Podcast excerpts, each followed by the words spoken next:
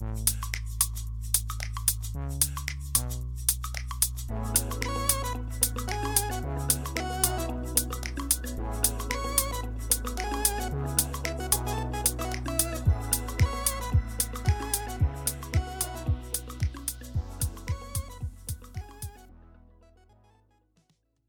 迎收听日本排球腿光部，我是来自 Park 新手村的多喝水。上周跟大家介绍到这个久光 Springs 要在上周末的时候遭遇这个三连战，结果是一胜两负，真的陷入了最后的困境。在这三战中，只换了这个蓝中手，及用了不同的换人战术。主攻手首发同样是石井跟井上。在这个阵型中，以自由人及中川美佑作为稳定的主接，石井作为副接的状况下，其实这三场的这个防守都是算是稳定的。无论是从数据看，还是从比赛表现来看，都是。但我认为问题是在攻击端发挥的不稳定，主要是举球员荣、萨开与这个美国外援 Kinade 的配合。当有出现一一球的配合没有到位，或是被拦下来之后，明显的配合度就会下滑，出现这个不稳定的状况，很大的影响到久光进攻的节奏。再来就是石井在攻击上的发挥，这三连战中数据上明显下滑，因为有一轮会是这个举球员前排，然后石井。这一轮其实大部分都会受到对手的发球的针对，将攻击限缩在这个石井上面，所以在这一轮其实会其实是蛮常影响到久光进攻的节奏。但是可以说石井是承受到在队伍中最大重担，也是一个原因之一。毕竟他在阵中。是作为这个接发球的主要人员之一，同时要承担大部分的前排攻击，可以看出他是队伍中极大重要的位置。因为像是另外一位大炮井上，他在现在的久光阵中其实是没有参与接发球的，然后主要是以攻击作为他的主要任务，而中川美佑则是主要是作为防守。在必要的时候才会站出来攻击，所以都是以天单向性任务的，而石井则是承受两种任务，所以我认为其实这也是可以说是久光的选择之一嘛，选择让这个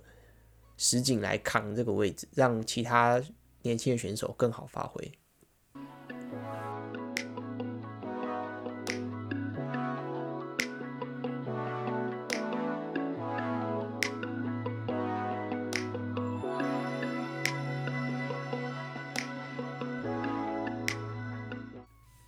接下来我们来讲讲这三战可能发生的一些事情，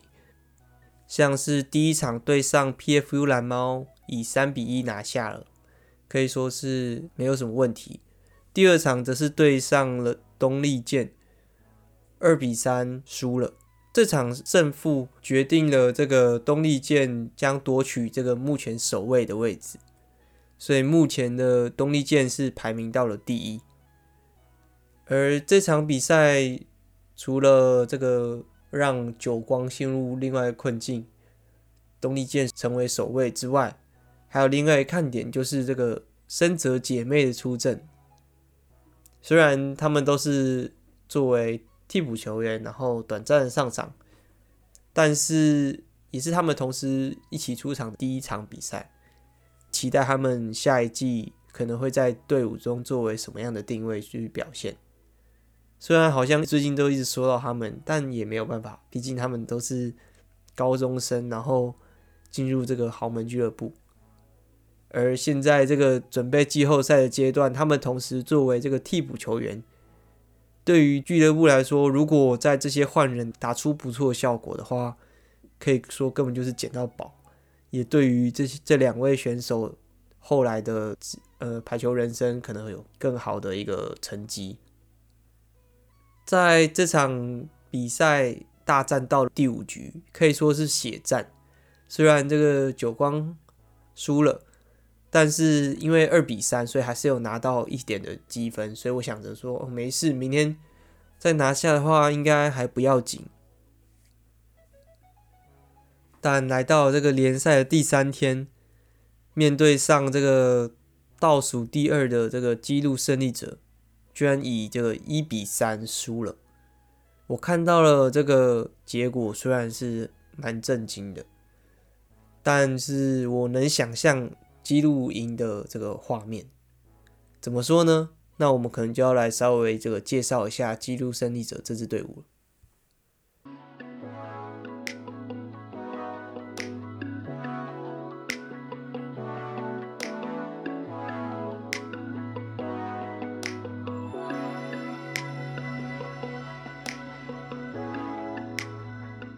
本季是这支队伍在 V1 的第三个球季，上一季其实就能逐渐感受到他们在防守上的粘性，跟他们队伍的特色。他们的比赛都能让这个观赛者感受到整体一个很集中的一个状态。在他们队中特别突出的球员，像是攻击节奏很快的这个举队田中关系，还有擅长。拦网打点高的佐佐木千红，再来就是他们队中的防守核心，防守选位特别好的自由人花井蒙里。除此之外，他们队上的发球强度其实都保持在这个联盟的前段班，但是他们与前面的差别，我认为是在一些细节动作上面的调整。这些差距让他们时常没办法发挥，尽管守下了，也没办法造成有效攻击，容易被追分。因此，他们这一个赛季也首次招募了这个外援，荷兰的大炮手 Plug。我想是希望透过这个外援得到强硬的得分能力。我个人感受到他们确实在本季有蛮多的成长。其实我觉得他们的比赛是蛮有吸引力的，因为他们的防守都蛮拼的，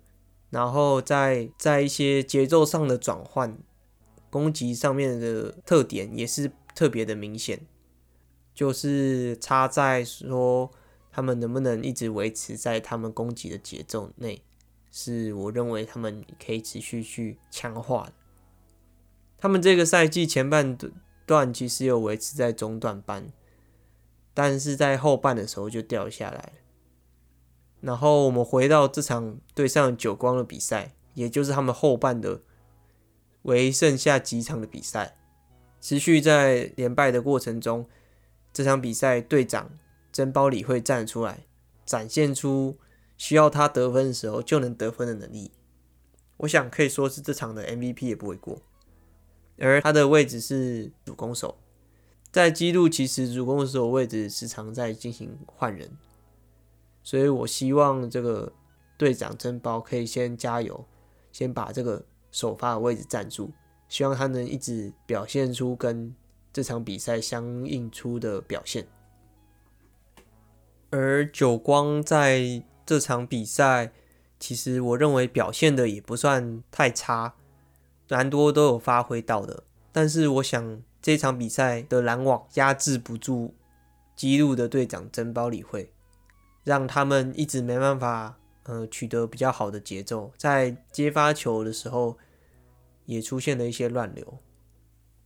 然后当然也是因为连三战到了今天的第三天，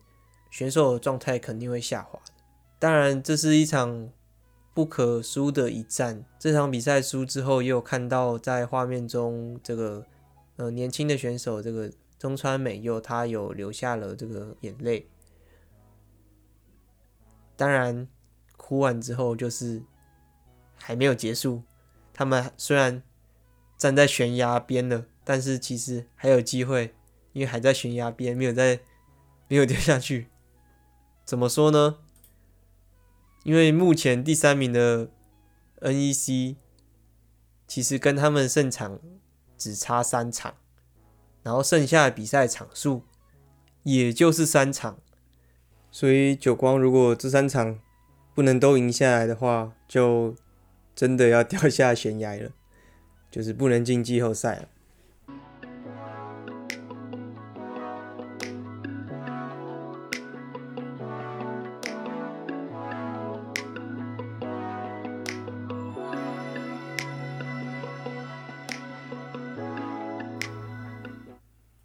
而本周三就是本季最后三场的开始，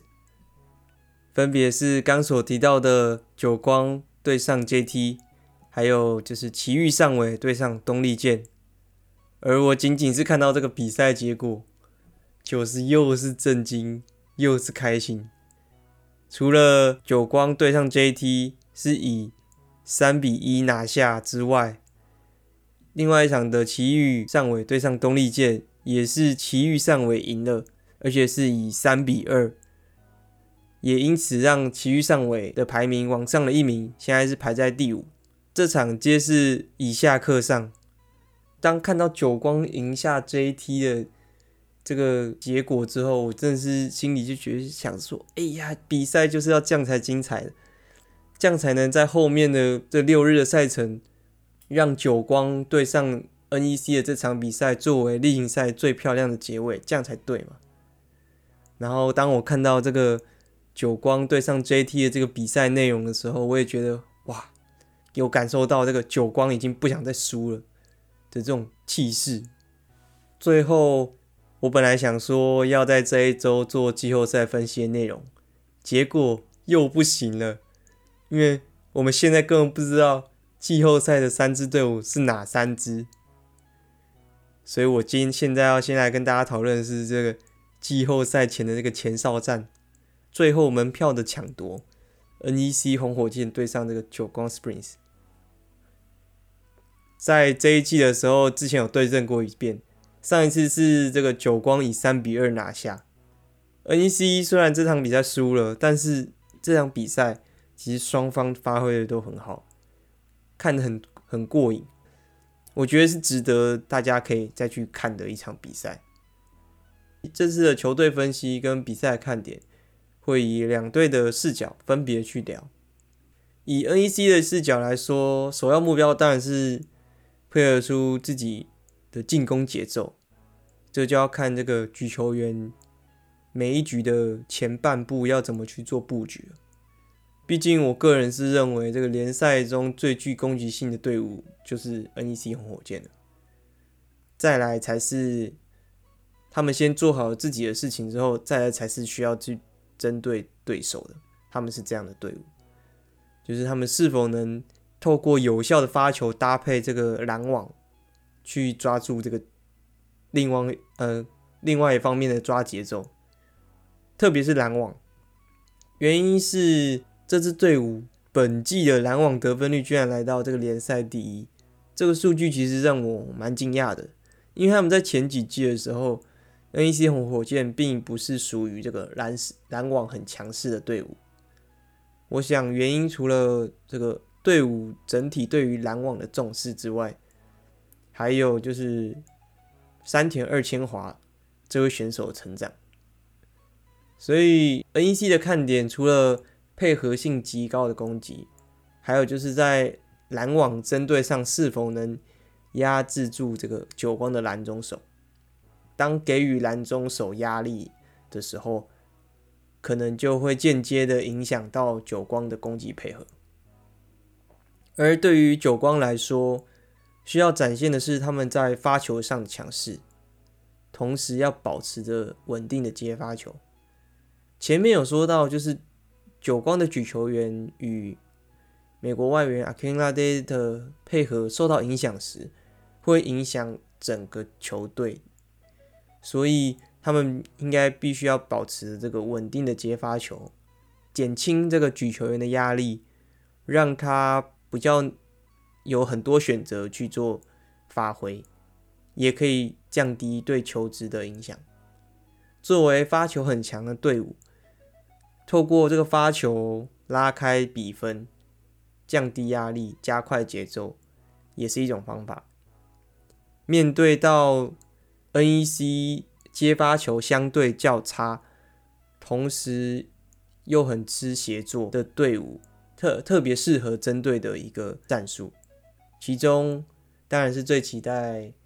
就是中川美佑的这个发挥，毕竟他现在作为这个接发球自由人以外的核心，同时又可以发挥蛮高的发球效果的一位选手。所以本周的推荐赛事，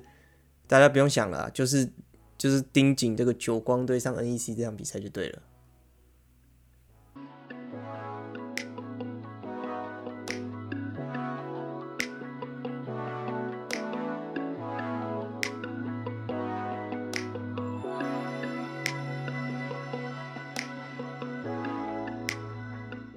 最后，相信大家都已经看到三月三十一。全新的日本女排名单，Manabe Japan 已经出来了。如果还不知道的，就赶紧去查一下吧。我也很想跟大家聊聊这次的名单，我有什么发现呢、啊？跟什么值得讨论的点？但这个内容其实我想要专门做一期来聊聊，所以可能是等这个联赛结束吧。谢谢收听本周的日本排球腿光部，我是来自 Parket 新手村的多喝水，我们下周见，拜拜。